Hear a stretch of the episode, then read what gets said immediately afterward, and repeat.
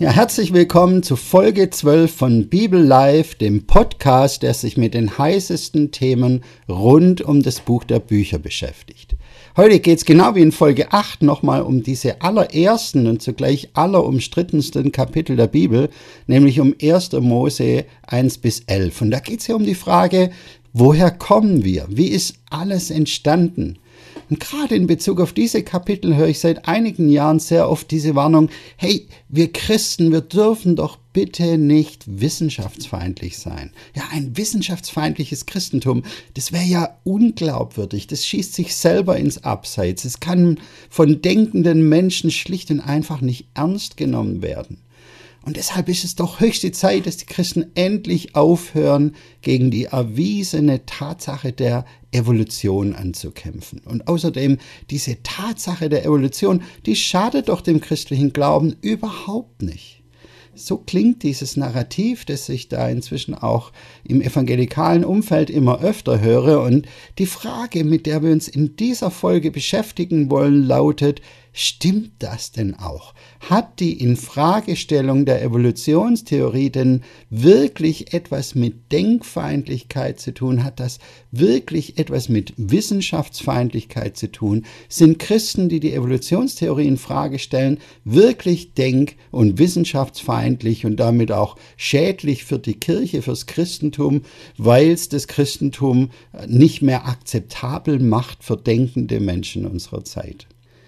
In Folge 8 hatten wir schon mal besprochen, dieses ganze Thema ist für Christen tatsächlich keine Randfrage. Es hat erhebliche Folgen für unser Gottesbild und für unser Menschenbild, wenn wir versuchen, die Evolutionstheorie ins christliche und ins biblische Weltbild einzubauen. Ich habe das gerade erst wieder gemerkt, als ich ein neues Buch zu diesem Thema gelesen habe. Das Buch hat den Titel und Gott schuf die Evolution. Es stammt von einem US-amerikanischen gläubigen Philosoph namens Matthew Nelson Hill und im Ike-Blog habe ich zu diesem Thema eine Rezension veröffentlicht mit der Überschrift Lässt sich die Evolutionstheorie mit der Bibel vereinbaren? Und da habe ich anhand dieses Buchs versucht, einige der wichtigsten Probleme darzulegen, die sich nun mal ergeben, wenn man versucht, die Bibel mit der Evolutionstheorie zu versöhnen. Und ganz im Zentrum steht da natürlich dieses Problem, wenn denn Gott die Organismen durch Evolution erschaffen hat, dann heißt das, der Tod und rücksichtsloses Verhalten gegenüber den Schwächeren sind nicht etwa Folgen des Sündenfalls. Im Gegenteil, im Evolutionsmodell sind der Tod und rücksichtsloses Verhalten gegenüber den Schwächeren sogar ganz wichtige Triebkräfte der Evolution. Und wenn Gott die Evolution gesteuert und benutzt hat, dann heißt das, Gott hat den Tod und die Verdrängung der Schwächeren benutzt, um uns zu erschaffen. Und das ist natürlich ein echtes Problem für unser Gottesbild. Und noch ein Problem wurde mir beim Lesen dieses Buchs sehr deutlich. Die Bibel hält den Menschen eigentlich für absolut einzigartig. Sie sagt, dass der Mensch nach dem Bild Gottes geschaffen wurde. Aber diese Einzigartigkeit und Gottes Ebenbildlichkeit des Menschen wird zwangsläufig in Frage gestellt, wenn man an eine fortschreitende Evolution glaubt. Denn da ist der Mensch eben nur ein höher entwickeltes Tier und da müssen wir auch annehmen, dass zukünftige Menschen noch höher entwickelt sein werden als wir heute. Und diese zukünftigen Menschen werden dann natürlich auf uns und auch auf Jesus wie auf einen primitiven Vormenschen zurückschauen. Und das sind Vorstellungen, die natürlich stark im Konflikt mit der biblischen Sichtweise des Menschen stehen. Und nicht zuletzt besteht das große Problem, die Bibel erzählt nun einmal eine völlig andere Geschichte. Und an vielen Eigenschaften dieser biblischen Urgeschichte merken wir, die Bibel will hier nicht nur irgendwelche Bilder und Symbole zeichnen, nein, sie will ganz offenkundig auch echte Geschichte erzählen. Eine Geschichte, die von den anderen Autoren der Bibel und von Jesus selbst durchgängig ernst genommen wird. Paulus baut ja sogar seine ganze Theologie auf der Annahme auf, dass es diesen einen Menschen Adam gab, durch den der Tod in die Welt kam, so dass auch durch diesen einen Gottmenschen Jesus der Tod besiegt werden kann. Und deshalb ist diese Frage für Christen eben schon sehr wichtig. Stimmt das denn wirklich, dass die Evolution eine Tatsache ist? Ist Evolution denn wirklich ein klarer Fall, wie so oft behauptet wird? Ist man ein Feind der Wissenschaft und des redlichen Denkens, wenn man die Evolutionstheorie in Frage stellt?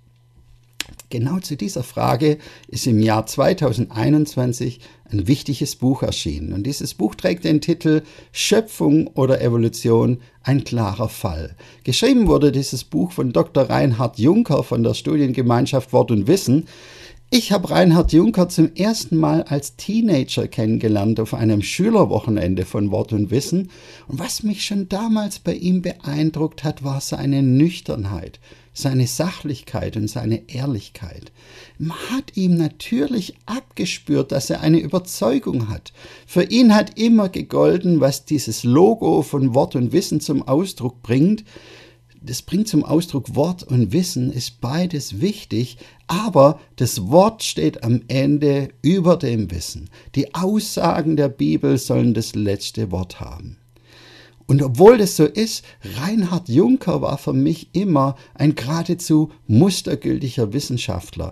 Denn er redet nicht nur darüber, wo die Fakten zu seinem Modell passen, das er favorisiert, er sagt immer auch ganz offen, wo die Fakten nicht zu dem Modell passen, das er favorisiert.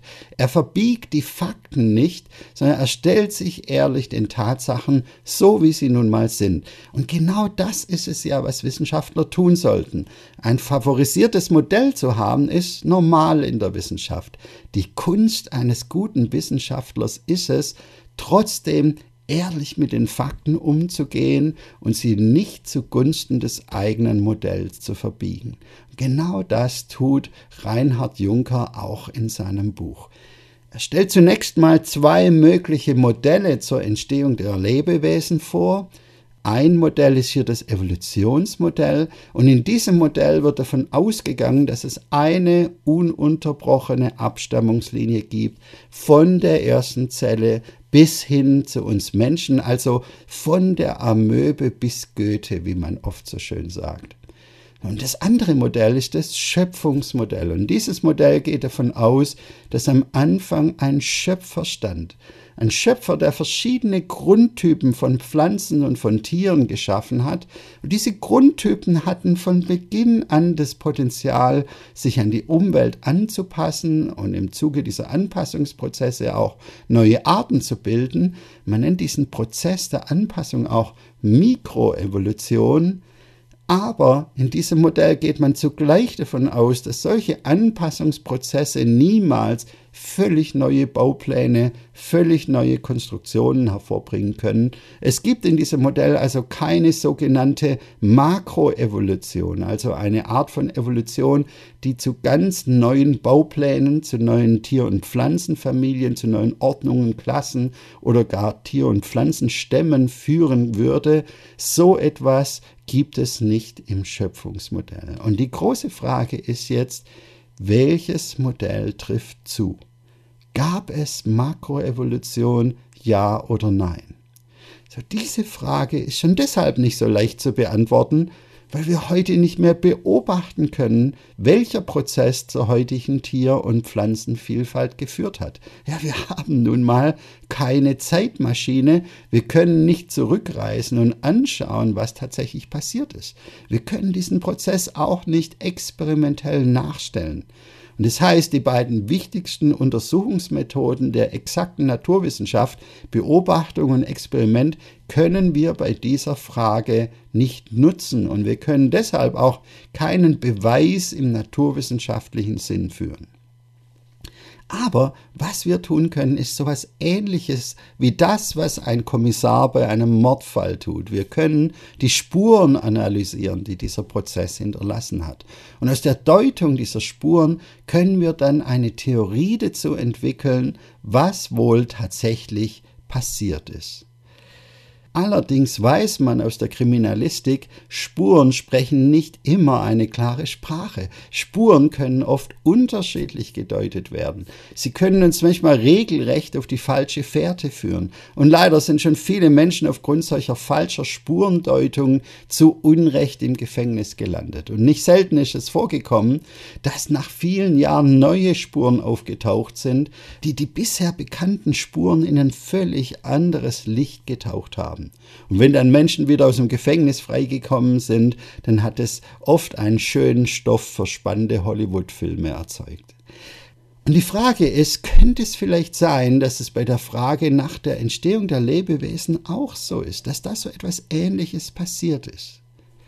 Reinhard Juncker schreibt dazu in seinem Vorwort, ausgerechnet Evolutionsbiologen haben ohne es zu wollen, in den letzten Jahrzehnten zunehmend Eigenschaften an den Lebewesen entdeckt, die Evolution stark in Frage stellen, aber problemlos zur Schöpfung passen. Es gibt daher aufgrund neuerer naturwissenschaftlicher Daten guten Grund, den Fall Schöpfung und Evolution neu aufzurollen den Fall neu aufrollen. Genau das hat Reinhard Juncker in seinem Buch getan. Er hat die unterschiedlichen Spuren noch einmal gründlich angeschaut und gefragt, wie beweiskräftig sind diese Spuren eigentlich? Zu welchem Modell passen sie denn tatsächlich? Wurden manche Spuren vielleicht voreilig überinterpretiert? Und gibt es vielleicht ganz andere oder vielleicht neue Spuren, die wir bisher vernachlässigt oder übersehen haben?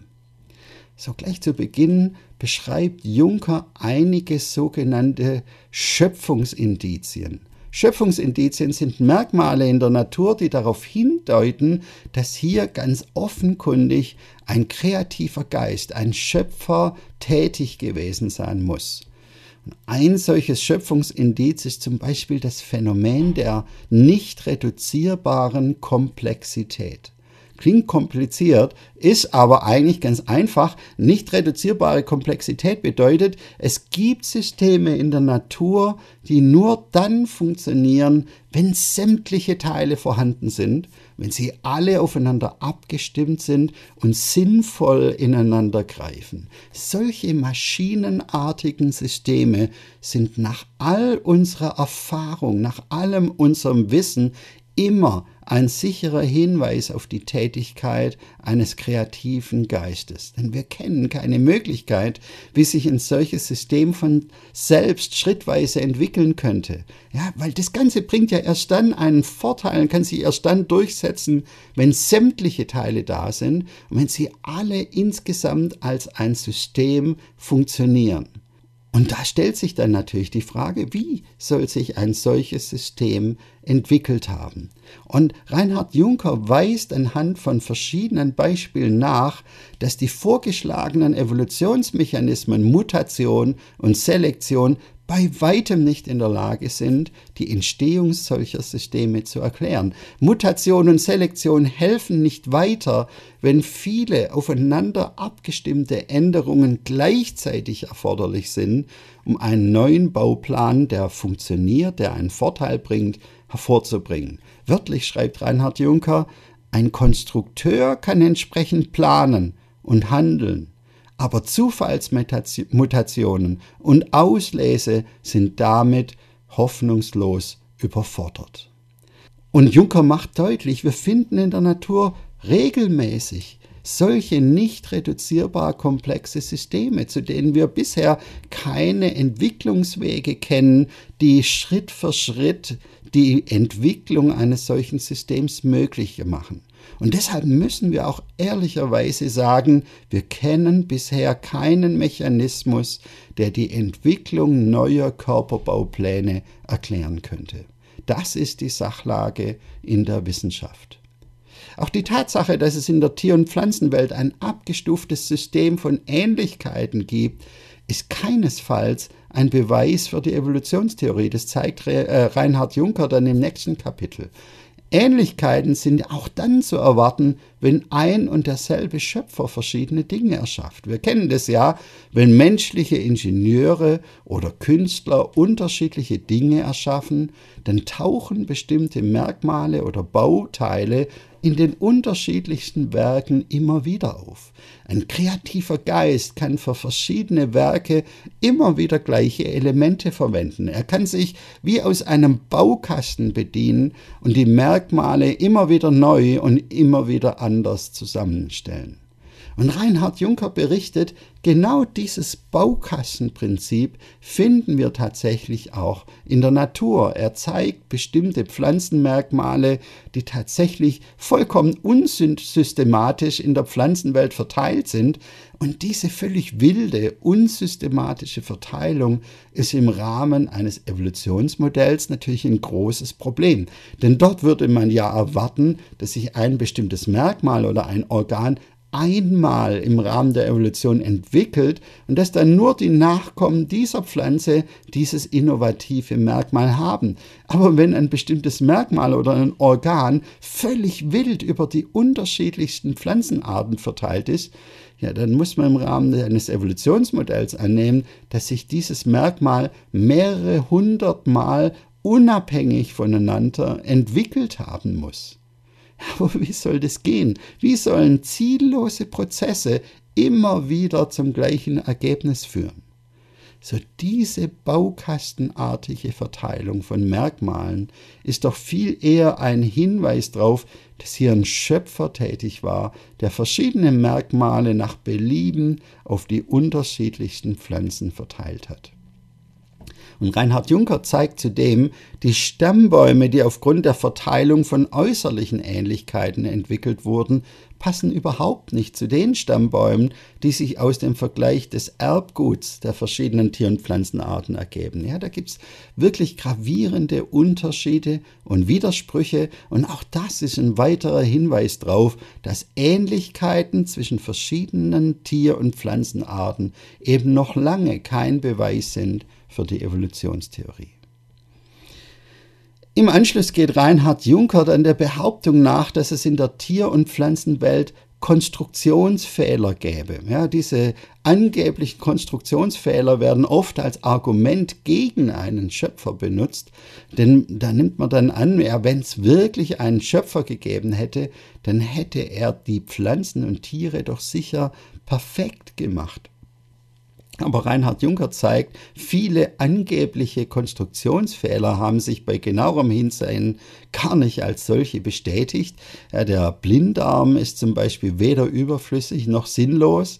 Oder von der Netzhaut des menschlichen Auges wurde immer wieder gesagt, sie sei falsch rum eingebaut. Aber neuere Forschungen haben gezeigt, hier ist gar nichts falsch eingebaut. Im Gegenteil, die Konstruktion unseres Auges ist ein großartiges Beispiel für ein perfekt gestaltetes System, das zu einer optimalen Sehschärfe und zu einer optimalen Lichtausbeute führt. Ja, dazu hat sich auch dieses Gerücht als falsch erwiesen, dass das menschliche Erbgut voller überflüssiger Sequenzen wäre. Das hat man früher oft geglaubt, weil man bei vielen DNA-Sequenzen noch nicht gewusst hat, wofür die eigentlich da sind. Und dann hat man einfach mal vorschnell gesagt, diese Sequenzen, wo man die Funktion nicht kennt, die seien evolutionärer Abfall, sogenannte Junk-DNA hat man das, äh, so hat man das betitelt. Aber inzwischen hat man für fast alle diese Sequenzen Funktionen gefunden und von evolutionärem Abfall kann überhaupt keine Rede mehr sein. Richtig ist natürlich, die Schöpfung ist nicht perfekt. Das lesen wir schon in der Bibel, die seit dem Sündenfall von einer gefallenen Schöpfung spricht. Und natürlich kann es im Zuge der Mikroevolution auch Rückbildungen gegeben haben. Aber all das ist natürlich überhaupt kein Beweis für Evolution. Völlig zerschlagen hat sich übrigens diese langjährige Behauptung, dass der menschliche Embryo noch einmal seine Stammesentwicklung durchlaufen würde.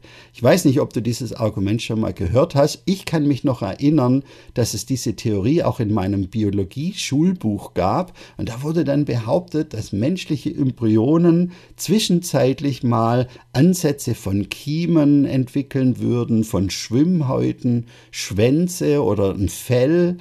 All diese Dinge sollten dann zeigen, dass der menschliche Embryo noch Spuren seiner stammesgeschichtlichen Entwicklung zeigt, aber nichts davon ist bei einer genaueren Betrachtung übrig geblieben. Mit irgendwelchen Resten von tierischen Vorfahren haben die Eigenschaften menschlicher Embryonen rein gar nichts zu tun. Etwas anders ist die Situation bei den Fossilien, also bei den versteinerten Überresten früherer Lebewesen. Da ist es so, dass die Fossilien tatsächlich in verschiedenen Erdschichten nicht wild durcheinander liegen, sondern dass man bestimmte Fossilien immer nur in bestimmten Erdschichten finden. Ja, die Fossilien sind also in gewisser Weise sortiert und bestimmten Erdschichten zugeordnet. Und je jünger diese Erdschichten sind, in denen man die Fossilien findet, umso ähnlicher sind die Fossilien den heutigen Tieren und Pflanzen. Und es passt gut zur Evolutionstheorie und widerspricht natürlich dem Schöpfungsmodell, denn im Schöpfungsmodell müsste man erwarten, dass alle Tier- und Pflanzenarten von Beginn auch äh, von Beginn an auch in den ältesten Erdschichten auftauchen. Und es gilt umso mehr, da die gängigen Altersdatierungen der Gesteine klar für ein hohes Alter der Erde sprechen, also für ein Alter, das um Dimensionen größer ist als die rund 10.000 Jahre, die wir aus der Bibel ableiten können. So was allerdings überhaupt nicht zum Evolutionsmodell passt, ist das sprunghafte Auftreten neuer Baupläne in den Erdschichten. Ja, also was man bei den Fossilien findet, ist gerade keine langsame, schrittweise Entwicklung, sondern man findet immer wieder große Sprünge in der Entwicklung.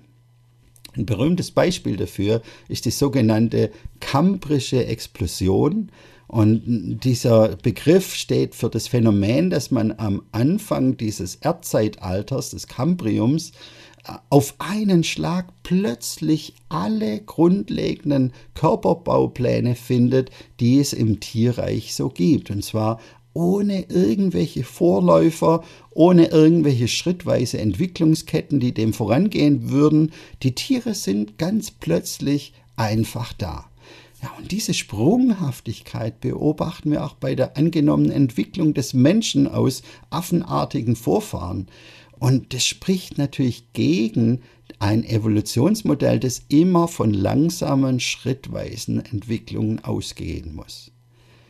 Umgekehrt finden wir in, bei den Fossilien aber auch sogenannte lebende Fossilien. Das heißt, es gibt Tiere und Pflanzen, die durch die verschiedenen Erdzeitalter hindurch immer gleich geblieben sind und heute immer noch leben. Und für alle diese Phänomene hat die Evolutionstheorie bislang überhaupt keine schlüssige Erklärung. Auch zum Alter der Erde finden sich einige Daten, die anders als diese radiometrischen Messungen überhaupt nicht zum hohen Alter der Erde passen wollen. Ähm, Reinhard Juncker berichtet zum Beispiel von diesem besonders faszinierenden Phänomen, dass man vor einigen Jahren aus Dinosaurierknochen noch dehnbares Dinosauriergewebe herausisolieren konnte. Ja, und sowas dürfte es eigentlich natürlich überhaupt nicht geben, wenn diese Knochen schon viele Millionen Jahre alt wären. Überraschend ist auch, dass man aus uralten, angeblich mehr als 200 Millionen Jahre alten Gesteinen einzellige Organismen wiederbeleben konnte. Und dazu gibt es gut bezeugte Steinwerkzeuge aus Gesteinsschichten, in denen es eigentlich noch gar keine Menschen gegeben haben dürfte. Und es gibt Betrachtungen zum Bevölkerungswachstum, das sehr viel besser zu einer jungen als zu einer alten Erde passt. So wie beweiskräftig diese interessanten Befunde sind, weiß, weiß man heute noch nicht. Die Zeit wird zeigen, ob sich diese Befunde erhärten oder nicht. Der aus meiner Sicht klarste und aussagekräftigste Befund gegen die Evolutionstheorie ist aber sicher die Frage nach dem Anfang des Lebens. Wir wussten ja noch nie so viel darüber, wie unfassbar komplex und hochfunktionell bereits die einfachst denkbaren einzellichen Lebewesen sind. Ja, damit eine Zelle funktioniert, braucht es wenigstens 300 funktionell programmierte Gene. Und dazu braucht es natürlich diesen hochkomplexen Übersetzungsapparat, der die biologische Information in biologisches Material umwandeln kann. Und dann kommt da noch eine ganze Reihe von hochfunktionellen molekularen Maschinen dazu, damit die Zelle funktionieren kann. Und es ist einfach unvorstellbar, dass eine solche Maschinerie ganz von selbst entstehen kann. Und Reinhard Juncker zeigt in seinem Buch, noch nie waren wir so weit weg von einer Erklärung zur Entstehung des Lebens, wie wir es heute sind. Und schließlich bestätigt Reinhard Juncker in seinem Buch ebenso, dass die Frage nach der Schöpfung und nach Evolution für Christen nun mal keine Randfrage ist. Es steht eben viel auf dem Spiel, weil die Frage nach unserer Herkunft großen Einfluss hat auf unser Weltbild, auf unser Gottesbild und auf unser Menschenbild. Und umso dankbarer bin ich, dass Reinhard Juncker diesen Fall nochmal neu aufgerollt hat. Und er hat es auf eine fachlich sehr fundierte Art und Weise getan, Plan, nüchtern und differenziert und zugleich doch auch in einer Sprache, die auch Nichtbiologen und Laien gut verstehen können. Und das Schöne ist, dass dank dieses Buches sich jetzt jeder selbst ein Bild machen kann. Jeder kann selbst einen differenzierten Blick auf die Fakten werfen und sich selbst eine Meinung bilden zu der Frage, woher kommen wir, wie ist die Pflanzen- und Tierwelt entstanden, finden wir das Evolutionsmodell überzeugender oder passt das Schöpfungsmodell doch besser zu den Fakten? Wie auch immer du dich entscheidest, feststeht jedenfalls, Evolution ist definitiv kein klarer Fall. Es ist längst nicht ausgemacht, dass wir Menschen von einer Zelle in einer Ursuppe oder von affenartigen Wesen abstammen. Viele Spuren sprechen ganz im Gegenteil sehr stark dafür, dass wir eben kein Produkt von blindem Zufall, von ziellosen Auswahlprozessen sind, sondern dass wir ganz gezielt erschaffen worden sind, dass wir in einer geschaffenen Welt leben. Man kann das zwar mit naturwissenschaftlichen Mitteln nicht strikt beweisen, dass wir Menschen das Produkt eines Schöpfers sind, aber man kann es eben auch nicht widerlegen. Im Gegenteil, viele Fakten unterstützen die Geschichte, die die Bibel uns erzählt. Und es hat deshalb überhaupt nichts mit Denk- oder Wissenschaftsfeindlichkeit zu tun, wenn Christen an dieser Geschichte festhalten. So, wem das jetzt alles zu schnell ging, dem empfehle ich von Herzen dieses großartige Buch von Dr. Reinhard Juncker, Schöpfung oder Evolution, ein klarer Fall. Dieses Buch kann man am besten direkt im Webshop von Wort und Wissen bestellen unter www.wort-und-wissen.org. Schaut da mal rein. Ich wünsche euch schon jetzt viel Spaß beim Lesen und ich bedanke mich fürs Zuhören und wünsche euch Gottes reichen Segen bis zur nächsten Folge von Bibel Live.